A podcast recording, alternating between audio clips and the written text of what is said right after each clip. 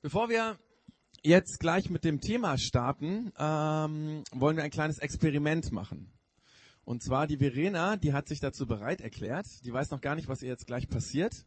Und drei Leute ähm, haben sich auch bereit erklärt mitzumachen. Die haben wir schon mal. Wir brauchen nämlich eigentlich die Verena und sechs andere. Ähm, ich habe mir das mal aufgeschrieben. Das ist einmal der Matze, der da mitmachen würde, hat er gesagt.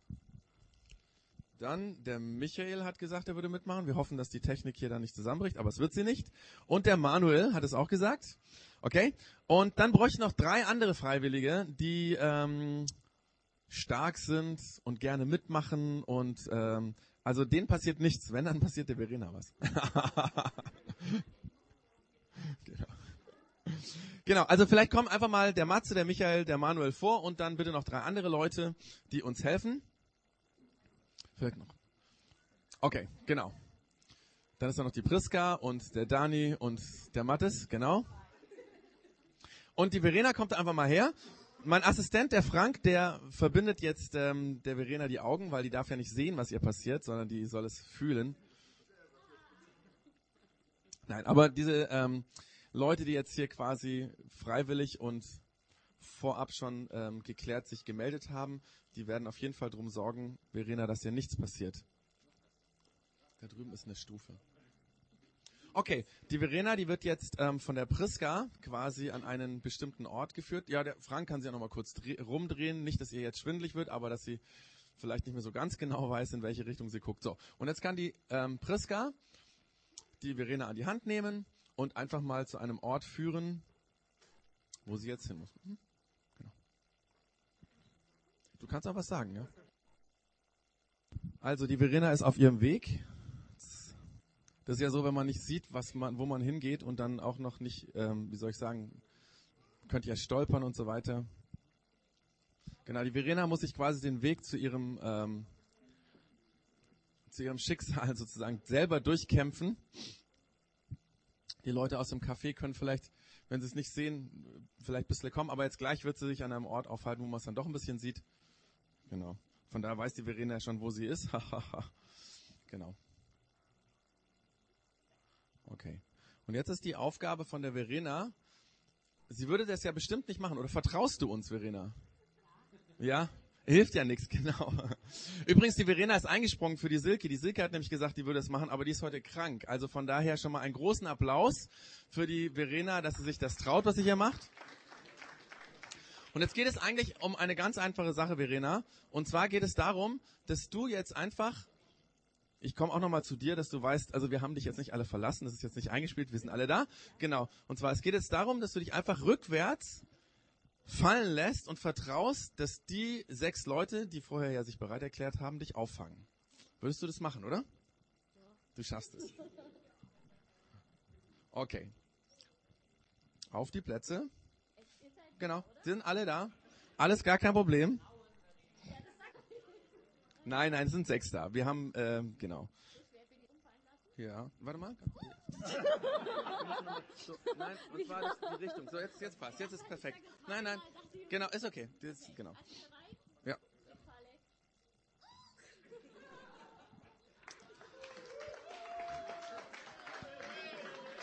Okay. Vielen Dank. Dankeschön. Ähm, wir können, wir können gleich nach der Church schon für jeden das Experiment auch noch machen. Seid ihr alle bereit? Nein. Wahrscheinlich hat es der eine oder andere selber schon mal gemacht, dieses Spielchen.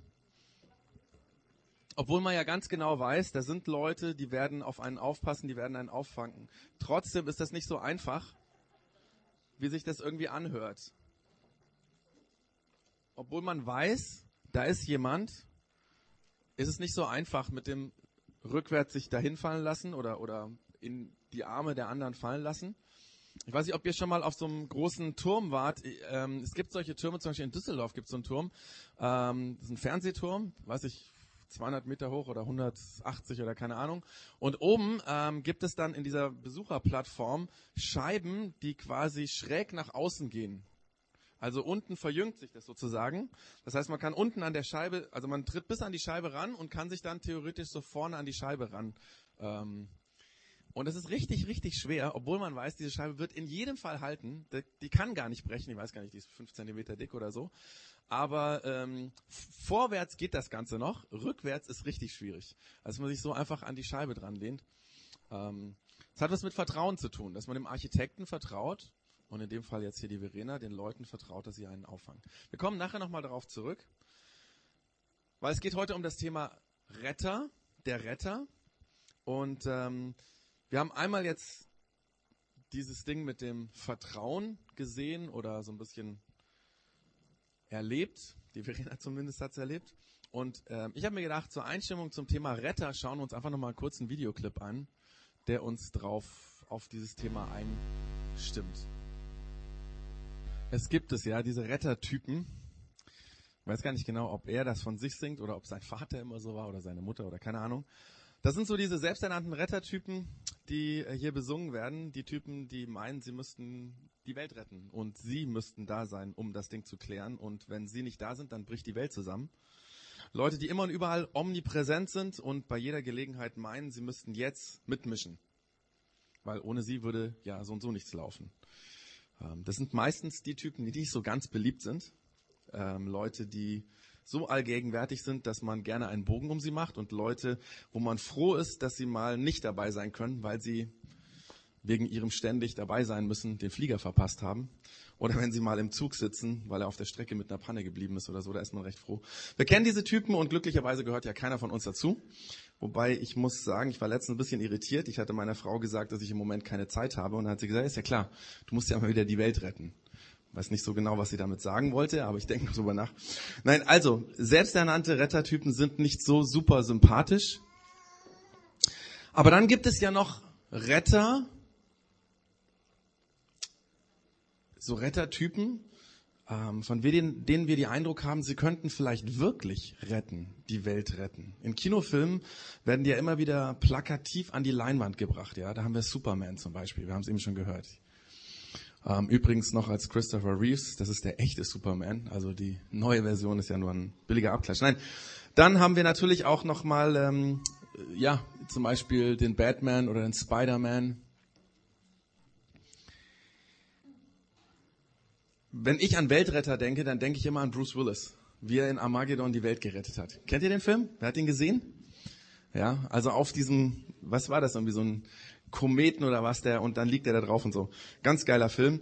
Ähm, das ist so dieses klassische Kinomuster, ja. Die Welt ist in größten Schwierigkeiten und dann kommt der eine, da läuft er und er wird es schaffen. Manchmal gibt es solche Rettertypen ja auch im realen Leben. Menschen, die Sicherheit vermitteln. Menschen, die die Fähigkeit haben, im Chaos irgendwie im Alltag Ordnung reinzubringen was weiß ich, der Kollege, den man gerne beim Gespräch mit dem Chef dabei hat. Weil, wenn man weiß, weil man weiß, wenn der dabei ist, dann wird es ein gutes Gespräch. Oder der Freund, der mir zuhört, wenn ich nicht mehr weiter weiß und ich weiß, wenn ich mit dem rede, dann gehe ich aus dem Gespräch gelassener wieder raus, weil es mir irgendwie Sicherheit gibt. Im Neuen Testament kommen solche Rettertypen auch vor und äh, von einem haben wir in der letzten Church sonst immer wieder gehört, das ist der Johannes. Der Typ die Menschenmassen hinterhergepilgert sind. Die Menschen haben ihn geliebt. Er war anziehend. Und man traute ihm zu, dass er chaotische Situationen in Ordnung bringen kann. Seine Worte machten Mut. Seine Reden haben die Menschen zum Nachdenken gebracht. Und nicht nur das, sie haben die Menschen verändert. Er hat Menschen motiviert, ihre falschen ja, Lebensstile loszulassen ähm, da, wo sie sich selbst und andere Menschen blockieren, einfach sich zu verändern, zum Guten hin zu verändern. Und die meisten Menschen, die ihn gehört haben, sind als veränderte Menschen wieder nach Hause gegangen. Und als Zeichen dieser Veränderung hat er viele Menschen im Jordan, diesen großen Fluss in Israel, getauft. Er hat dazu gesagt, es ist die Taufe, um die Sünden und die Schuld abzuwaschen. So hat er das genannt, seine Taufe. Also sozusagen als Bild, ne? Man ist dreckig, man geht ins Wasser und kommt sauber wieder raus. Deswegen hat man ihn übrigens auch Johannes den Täufer genannt. Und dieser Johannes war überzeugt von dem, was er tat. Er war sich ganz sicher, das, was ich hier tue, ist wichtig. Und er war sich auch sicher, ich bin nicht der Retter, sondern nach mir kommt einer, das hat er immer wieder gesagt, nach mir kommt einer, der ist wirklich der Retter. Der ist wirklich der, der unserer Welt helfen kann, der uns aus dem Chaos in unserer Welt helfen kann. Und dann kam eines Tages Jesus zu diesem Johannes an den Jordan und der Johannes hat ihn gesehen und wusste sofort, dieser Jesus, das ist der Retter. Wir haben dann auch von der Situation schon mal, ähm, ich habe es schon mal erzählt, wo Jesus getauft wurde. Aber wo es mir heute darum geht, der Johannes hat gesagt, dieser Jesus ist der Retter, auf den wir gewartet haben. Hey, auf den müsst ihr schauen, nicht ich bin das, sondern er, er hat die Sache im Griff. Er kann das Chaos in dieser Welt ändern. Er kann unsere Schuld, die wir, wo wir schuldig werden gegen anderen Menschen, das kann erklären. Er kann die Lieblosigkeit, die Ungerechtigkeit, den Hass, Neid, Streit und all das Leid in der Welt. Er kann das lösen. Als der Jesus an den Jordan kam, hat der Johannes gesagt, der ist es. Das ist der wirkliche Retter. Und er hat das mit all seiner Überzeugungskraft gemacht, weil ähm, sowas macht man nur, wenn man, oder sowas sagt man nur, wenn man sich ganz sicher ist. Und jetzt stellt euch einige Wochen, einige Monate später vor, dass dieser Johannes im Gefängnis sitzt. Dieser Rettertyp, dem die Menschen zugeströmt sind, der mit seinen Reden die Menschenherzen verändert hat, der saß plötzlich im Knast. Dieser selbstsichere, überzeugt auftretende Mensch, der nie ein Blatt vor den Mund genommen hat, der sitzt jetzt im Knast. Er hatte in einer seiner vielen Reden den von den Römern eingesetzten jüdischen König Herodes öffentlich kritisiert. Johannes hatte angeprangert, dass der König seinen Bruder hinrichten lassen hat, um ihm seine Frau auszuspannen. Und dafür saß er jetzt im Knast. Wie gesagt, der Johannes nahm kein Blatt vom Mund, aber jetzt im Knast war er plötzlich nicht mehr der, der er vorher war. Nicht mehr dieser Rettertyp. Keine Selbstsicherheit, keine ermutigende Reden, keine Standhaftigkeit. Der Johannes fing im Gefängnis an zu zweifeln. An sich, an seinen Predigten, an dem, was er gesagt hat, an seinem Auftreten in der Öffentlichkeit. Er fing sogar an daran zu zweifeln, ob er denn recht gehabt hat, dass dieser Jesus wirklich der Retter war, weil er hat gedacht, wenn er der Retter ist, wenn er den Menschen helfen kann, dann würde niemals sowas passieren, dass er in den Knast kommt.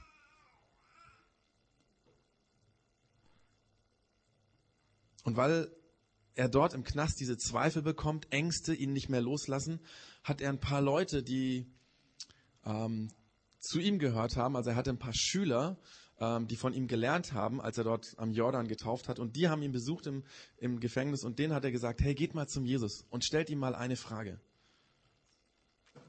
Und so sind diese Boten zu Jesus gegangen, haben ihn aufgesucht, wo er ist, und haben Jesus gefragt, oder zu ihm gesagt, wir sind im Auftrag von Johannes dem Täufer hier. Du erinnerst dich, der Typ, der dich getauft hat im Jordan? Und der möchte dich jetzt fragen, bist du der, der kommen soll? Oder müssen wir auf einen anderen warten? Und ich stelle mir so vor, da schaut Jesus diese Schüler von Johannes an, schaut dann um sich herum, die Menschenmassen waren auch bei Jesus und zeigt auf diese Menschen und sagt dann zu diesen Leuten, geht zu Johannes zurück und berichtet ihm, was ihr hört und was ihr seht. Blinde sehen, Lahme gehen, Aussätzige werden geheilt, Taube hören, Toten Tote werden auferweckt und den Armen wird Gottes gute Botschaft verkündigt. Und sagt dem Johannes noch dieses, glücklich ist der, der sich nicht, der nicht an mir verzweifelt. Genau, glücklich ist der, der nicht an mir verzweifelt.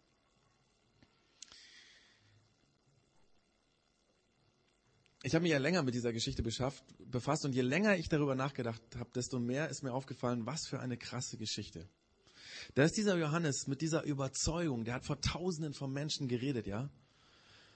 Er hat Menschen erklärt, dass Jesus von Gott kommt, dass er das Problem in unserer Welt, Hass, Neid, diese negativen Dinge lösen kann, ja. Dass er der Retter ist, auf den die Juden schon jahrhundertelang gewartet haben. Ich meine, wer sowas sagt, der war, der ist voll überzeugt davon. Der macht das nicht einfach so. Und dann fängt dieser starke Mann, ja, der wahrscheinlich immer ein Vorbild war, an zu zweifeln und bricht zusammen in diesem Knast. Vielleicht kennst du das. Nach außen bist du der starke Typ. Andere Menschen kennen dich selbstsicher. Jeder würde über dich sagen, hey, der weiß, was er will. Der hat sein Leben im Griff, der weiß, was er will. Aber tief in dir drin, da ist ein Zweifel. Den lässt du natürlich nach außen nicht raus, aber in dir drin zweifelst du. Wenn du alleine bist, da ist der Selbstzweifel. Ob dein Leben richtig ist, ob es gut ist, wie du lebst. Vielleicht, wenn du jung bist, ob du den richtigen Weg einschlägst. Vielleicht zweifelst du an deiner Arbeit, ob das Sinn macht. Vielleicht hast du immer wieder diesen Albtraum von dem Tag, an dem du total versagst, an dem deine Selbstsicherheit dahin ist und alle sehen, wie es in dir drin aussieht. Vielleicht ist es der Zweifel bei dir, ob du das richtig machst mit der Erziehung. Wie ist man ein, eine gute Mutter? Wie ist man ein guter Vater? Wie geht das? Und wenn du mal wieder die Kinder angeschrien hast, weil es so ein Chaos war, dann denkst du dir, du bist doch ein Arsch. Und du zweifelst an dir selbst.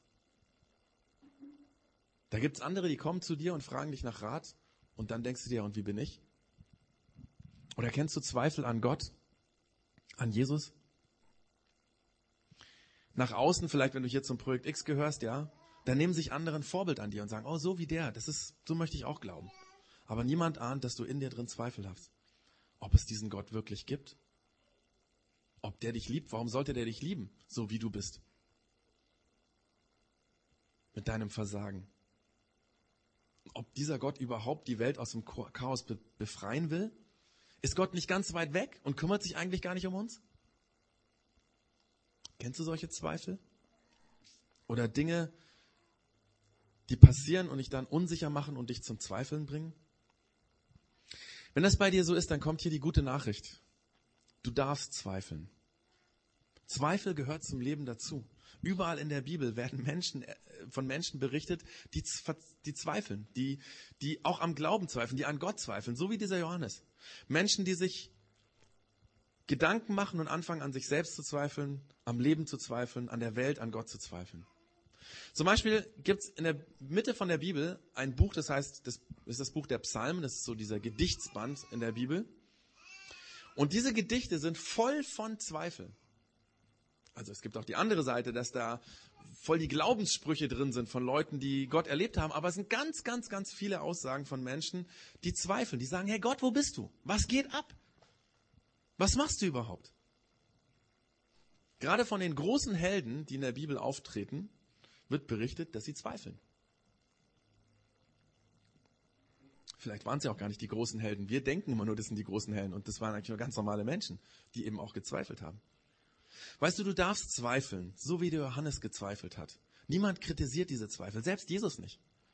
Ganz im Gegenteil, Gott nimmt Zweifel ernst. Aber an was zweifelt denn der Johannes hier eigentlich? Er schickt ja seine Schüler zu Jesus, um ihn zu fragen, bist du der, der kommen soll? Oder müssen wir auf einen anderen warten? Das ist mal so die Frage, ne? Für uns ist dieser Satz vielleicht nicht so ganz klar, weil ähm, was meint er denn mit dem, der kommen soll? Der Jesus hat das sofort verstanden und auch all die Menschen, die um Jesus rum waren, als diese Schüler ihn gefragt haben, die haben das sofort begriffen. Der Johannes wollte sagen, bist du der Messias? Bist du der Christus, der kommen soll? Oder müssen wir auf einen anderen warten?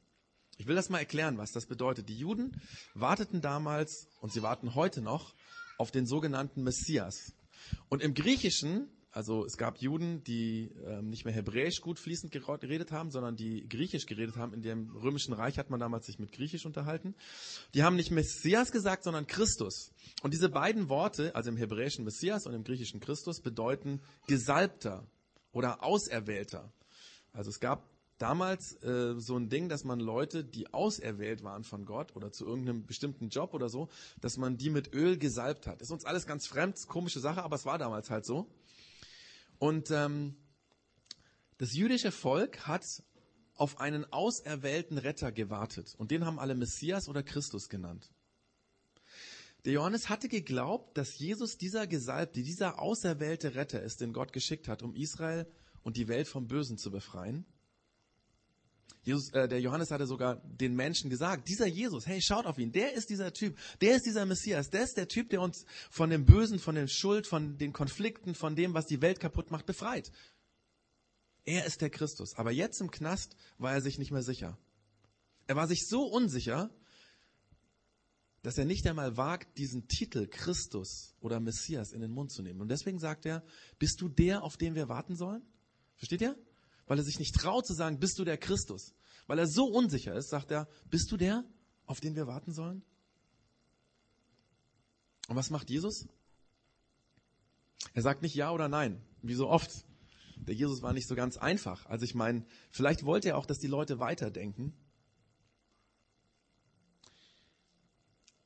Er hat diese Mitarbeiter, diese Schüler vom Johannes zurückgeschickt und hat gesagt, hey, schaut euch an, was passiert. Hört zu. Was hier um mich herum passiert. Und er fasst das in die Worte, in der er sagt, geht zu Johannes und berichtet ihm, was ihr hört. Blinde sehen, Lahme gehen, Aussätzige werden geheilt, Taube hören, Tote werden auferweckt und den Armen wird Gottes gute Botschaft verkündigt. Ich denke jetzt seit ungefähr zwei Wochen über diesen Text nach und ich glaube, dass wir zumindest zwei Dinge von dieser Aussage von Jesus lernen können. Zunächst mal können wir lernen, auch wenn Jesus nicht Ja sagt, ich bin es, wir können trotzdem leben, lernen, dass Jesus tatsächlich der Retter ist. Jesus antwortet ja und sagt, schaut euch an, Blinde sehen, Lahme gehen, Aussätzige werden geheilt, Taube hören, Tote werden auferweckt, den Armen wird Gottes gute Botschaft verkündigt. Und die Juden, die damals das gehört haben, auch der Johannes, die sind zu dieser, dieser Antwort von Jesus tausende Bibelstellen eingefallen. Also Jesus tut in diesem Satz quasi ganz viele Texte aus dem Alten Testament herholen, wo auf diesen Messias quasi hingewiesen wurde. Wo in der Bibel steht, es wird irgendwann mal dieser Messias kommen und dann werden Blinde sehen. Oder wenn dieser Messias kommt, wenn dieser Gesalbte kommt, dann werden Taube hören. Oder Tote werden auferwecken, wenn dieser Retter kommt. Und diese Stellen fasst quasi Jesus in diesem Satz zusammen. Und die Leute haben sich daran erinnert, wie sie irgendwann mal als kleine Kinder in der Schule, also es gab damals so eine Torah-Schule, so eine Schule, wo sie vom Alten Testament viel gelernt haben. Und die haben sich daran erinnert, hey, hey, hey, hey, hey, genau das sagt der Jesus, dieser Christus, dieser Gesalbte. Das heißt, Jesus sagt mit diesem Satz, ich bin es. Ich bin der Retter. Weil schaut euch doch an, was passiert. Das, was in der Bibel gesagt wird, im Alten Testament gesagt, das passiert. Blinde sehen, Lahme gehen, Tote werden auferweckt. Menschen hören die gute Botschaft von Gott.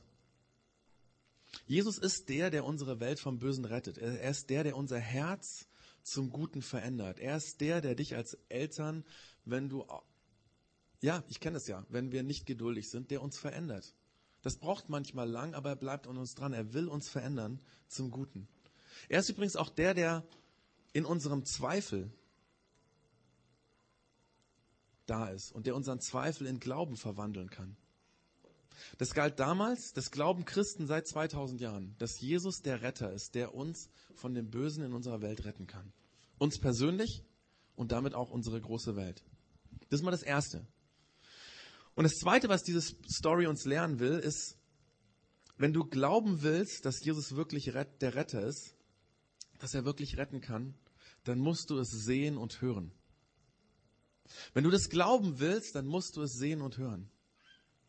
Der Johannes hat deswegen gezweifelt, weil er im Knast saß und weil er plötzlich nichts mehr gesehen hat und nichts mehr gehört hat. Weil er allein war. Er hat nicht mehr mit diesem Jesus zu tun gehabt. Er hat ihn, wusste nicht, wo er gerade ist. Zweifel entsteht dann, wenn du nur theoretisch glaubst, wenn du keine Auswirkungen vom Glauben in deinem Leben spürst. Wenn das, was du glaubst, dein Leben nicht verändert, dann fängst du an zu zweifeln. Wenn du niemanden hast, der dir erzählt, wie der Glaube in seinem Leben funktioniert, wie er ihnen Mut macht, wie er ihm hilft im Alltag, dann fängt da Zweifel an. Deswegen schickt der Jesus diese Jungs auch zurück zum Johannes und sagt, geht zurück ins Gefängnis und erzählt, was passiert, was ihr seht. Erzählt es am besten, erzählt es am besten mit Begeisterung, weil ich meine, das sieht man ja jeden Tag. Erzählt das, was ihr seht, was ihr hört. Ich erzähle jetzt mal was aus unserer Homezone, weil ich glaube, das kann so ein Beispiel sein. Wir haben in der letzten Woche in unserer Homezone, in unserer Kleingruppe, also für die Leute, die das Projekt X noch nicht so kennen, wir haben einmal diese Church Zone, das ist dieser große Gottesdienst, und wir haben immer eine Woche später am Wochenende ähm, so kleine Gottesdienste zu Hause. Man könnte die auch als Mini-Church nennen oder Hausgottesdienste oder wie auch immer. Übrigens, das, was die Christen ganz am Anfang gemacht haben, da gab es keine Kathedralen, da gab es keine großen Räume, die haben sich einfach zu Hause getroffen. Ne? Genau. Und in unserer Homezone, in dieser kleinen Gruppe, die ist übrigens nicht so klein, weil wir sind sieben Erwachsene und elf Kinder, aber ein anderes Thema. Ähm, bei uns ist die kleine Anna, die ist acht Monate alt und ähm, die Anna hat Trisomie 21. sie ist unser, unser Sonnenschein irgendwie. Ähm, das tut uns als Gruppe total gut, dass sie da ist. Und, aber diese Anna hat seit einigen Wochen einen ganz, ganz schlimmen Schnupfen gehabt. Und Schnupfen heißt bei einem kleinen Kind so und so, schwer atmen, keine Luft beim Stillen und so weiter. Und für ein Kind mit Trisomie 21 ist das nochmal mehr. Unruhig schlafen, Atemaussetzer und so weiter. Könnt ihr euch vorstellen, was das auch mit den Eltern macht. Ne? Und wir haben darüber geredet und haben wir gesagt, jetzt beten wir für die Anna. Und wir legen ihr im Auftrag von Jesus, weil er hat das auch gemacht, die Hände auf und segnen sie, sprechen ihr das Gute von Gott zu und bitten Gott, dass er sie gesund macht. Und schon am Nachmittag, am selben Nachmittag, ist der Oma von der Anna aufgefallen, der Schnupfen von der Anna ist ja viel, viel besser. Die schnauft ja gar nicht mehr so. Und dann haben wir am Montag gleich eine E-Mail von der Mama von der Anna bekommen, ähm, die uns eine E-Mail geschrieben hat und gesagt hat, hey, der Anna geht es viel, viel besser. Mich hat es unglaublich ermutigt, weil ich gemerkt habe, da passiert was, wenn wir glauben. Ja, das ist nicht nur Theorie. Und das zündet meinen Glauben an oder das hilft, wenn ich zweifle. Das heißt nicht, dass Jesus immer alles gut macht, ne? Aber solche Dinge, ich glaube, wir müssen lernen, davon zu reden, was Gott tut. Und wenn es nur kleine Dinge sind, das heißt ja nicht, dass die Anna jetzt keinen Schnupfen mehr bekommt. Aber in der Situation war das einfach eine Befreiung, auch für die ganze Familie. Wir müssen viel öfters davon erzählen, was wir mit Jesus erleben. Nicht nur die Stories, wo wir gesund werden, auch wo Jesus uns Mut macht, wo wir gespürt haben, er war in einem schwierigen Gespräch da, er hat mir geholfen, er hat mir gesagt, hey, sei mal ganz ruhig, entspann dich mal, du musst jetzt nicht schimpfen oder solche Dinge. Und genau diese Stories sind es, die unser Zweifel überwindet. Oder die uns hilft, den Zweifel zu überwinden. Dass wir wieder anfangen, glauben zu können. Ihr, theoretisch haben Christen das irgendwie im Kopf, dass Gott da ist oder so. Aber du musst es praktisch sehen, damit es auch real ist. Und deswegen habe ich mir mal so eine Frage überlegt. Wie oft redest du von dem, was du mit Jesus im Alltag erlebst? Kann es sein, dass deswegen andere zweifeln und aus ihrem Zweifel nicht rauskommen, weil du nicht von dem redest, was du erlebst, weil es du für dich behältst? Oder an die anderen Leute, die zweifeln? Wann verbringst du Zeit mit Menschen, die an Jesus glauben? Könnte dir das nicht helfen, solche Zeiten, dass du deinen Zweifel überwindest? Wenn wir zweifeln, brauchen wir Gemeinschaft mit Menschen, die auch an Jesus glauben. Ich glaube, das war auch der Punkt von dem Johannes. Er hatte diese Leute nicht mehr. Da waren ein paar Schüler, die von ihm lernen wollten und sonst war niemand mehr da. Und das Coole ist, dass Jesus jetzt diesen Schülern, die immer lernen wollten, sagen, jetzt müsst ihr eurem Lehrer das beibringen. Jetzt müsst ihr es ihm erzählen. Wir brauchen Zeiten, wo Leute uns, wo wir uns gegenseitig erzählen, was Gott tut, wie er ist. Und wenn ich heute ermutigt werde von jemandem, dann kann ich derjenige sein, der morgen wieder jemand anders ermutigt. Und dann steht hier noch ein Satz, über den ich auch seit zwei Wochen nachdenke, der Jesus sagt, ja, erst alle möglichen Krankheiten werden geheilt und dann sagt er, und den Armen wird Gottes gute Botschaft verkündigt. Arm muss hier gar nicht unbedingt finanziell arm bedeuten. Jesus hat immer wieder auch von geistlicher Armut geredet. Ähm, wir würden vielleicht sagen, die Leute, die arm dran sind oder diejenigen, die glaubensmäßig arm sind, weil sie können nicht an Gott glauben. Der Jesus hat das gemacht. Er hat Menschen, die geistlich, glaubensmäßig arm waren, ja, die nicht glauben konnten, den hat er eine gute Nachricht von Gott erzählt. Den hat er von Gott weitererzählt. Er war ständig unterwegs, um Menschen von Gott zu erzählen und von der Energie Gottes, von der Kraft Gottes, mit der er uns verändern kann, Böses verändern kann, Menschen heilen kann. Der Johannes hat es auch erzählt, aber dann saß er im Gefängnis. Er war zum Schweigen verurteilt und er konnte das nicht mehr erzählen. Da war niemand mehr, der ihm zugehört hat. Und deswegen hat er, glaube ich, auch angefangen zu zweifeln, ist depressiv geworden, hatte keine Hoffnung mehr. Weißt du, Glaube wächst dann, wenn du von dem redest, was du glaubst. Das hört sich komisch an. Der Glaube ist aber nicht für uns individuell da, für uns alleine gemacht. Ich meine, viele Leute heute meinen und sagen, Glaube ist Privatsache. Ich glaube, dass das eine der größten Lügen in unserem Land ist über den Glauben. Dass Glaube Privatsache ist. Das stimmt nicht. Das ist ein Unsinn. Wer seinen Glauben für sich behält, der muss sich nicht wundern, wenn er anfängt, an diesem Glauben zu zweifeln. Gespräche über den Glauben sind nicht einfach, ich weiß. Ich meine, immerhin beschreibe ich nicht irgendwie ein Hobby, ja, dass ich irgendwie Fahrrad fahre und dann kann man das Fahrrad sehen oder kann sehen, wie ich irgendwie unterwegs bin oder sage, hey, komm mal mit oder so, sondern ähm, es ist schon was anderes, weil ich über Glaube rede, ja. Es ist nicht einfach, aber in dem Moment, wo ich merke, ich rede von meinem Glauben und ich habe das Gefühl, der andere versteht mich, dann ermutigt das unglaublich. Ich erlebe das immer wieder im Office.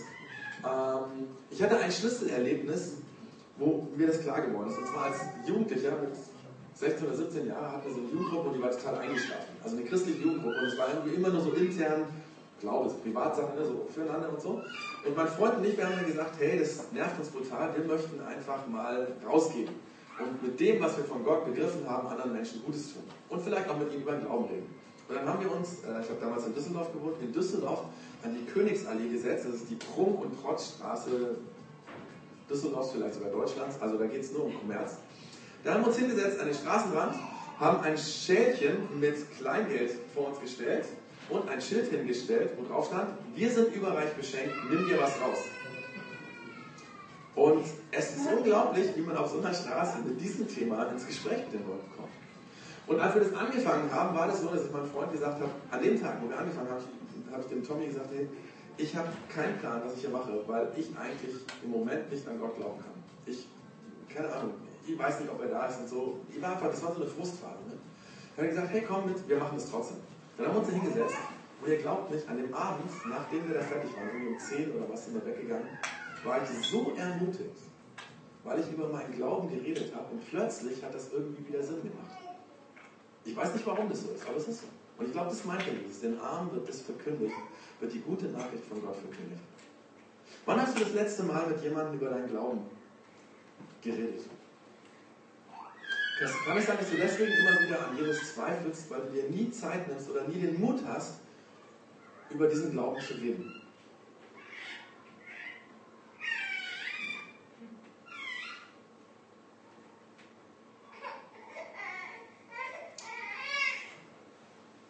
Wir müssen lernen, das, was wir glauben, auch in Worte zu fassen. Nicht unbedingt gleich mit jemandem, der ein Atheist ist. Das passiert natürlich auch wenn man, keine Ahnung, mit Leuten zusammenarbeitet, sagen, hey, du bist in die Kirche oder was, ist mit dir los? Bei mir im Office passiert sowas auch, aber fang doch erstmal an mit den Leuten, die du gut kennst, mit deinem besten Freund, mit äh, Leuten in deiner Homezone, mit Leuten, die auch an Jesus glauben, über deinen Glauben zu reden. Und du wirst merken, das macht Mut. Vielleicht über deine Zweifel zu reden. Warum denn nicht? Das macht auch Mut, weil da ist jemand da, der zuhört und der sagt, hey, ich habe das so und so erlebt,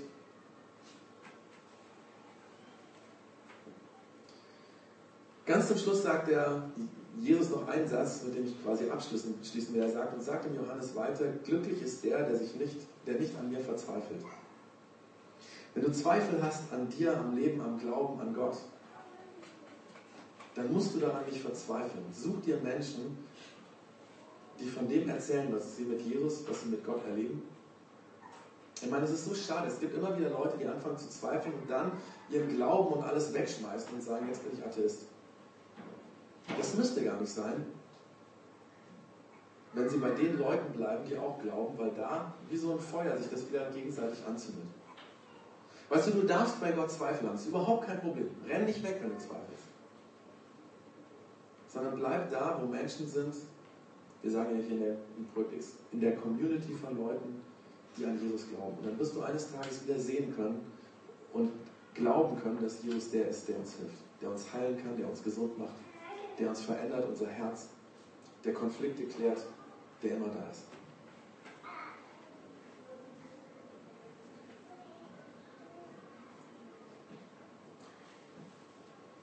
Wir werden jetzt eine Zeit haben, wo wir dieses Thema Zweifel, Glaube einfach so ein bisschen in, ähm, wo es nochmal Zeit ist, darüber nachzudenken. Und ähm, wir werden es wie ganz oft im Projekt mit Liedern machen, mit gesungenen Gebeten. Der Matze hat eben schon mal gesagt, fühle dich da nicht gezwungen, dass du da mitsingen musst. Vielleicht sagst du auch das Singen am Anfang nicht mit, ich höre einfach mal zu. Ähm, und wenn du zwischendurch Lust hast, dann singst du doch mit. Das sind einfach Gebete, die andere Leute formuliert haben, Musiker quasi zum Lied gemacht haben und die wir zu diesem Thema Zweifel und Glaube, zu dem der Zweifel ist okay, den darfst du haben, aber Gott möchte dir helfen, es wieder zu glauben. All, all diese Dinge, dazu werden wir jetzt einige Lieder singen, als gesungene Gebete und wie gesagt, wenn du das mitbeten kannst, sing einfach mit. Ähm, und wenn nicht, dann hörst du zu und kannst hoffentlich auch die Musik genießen.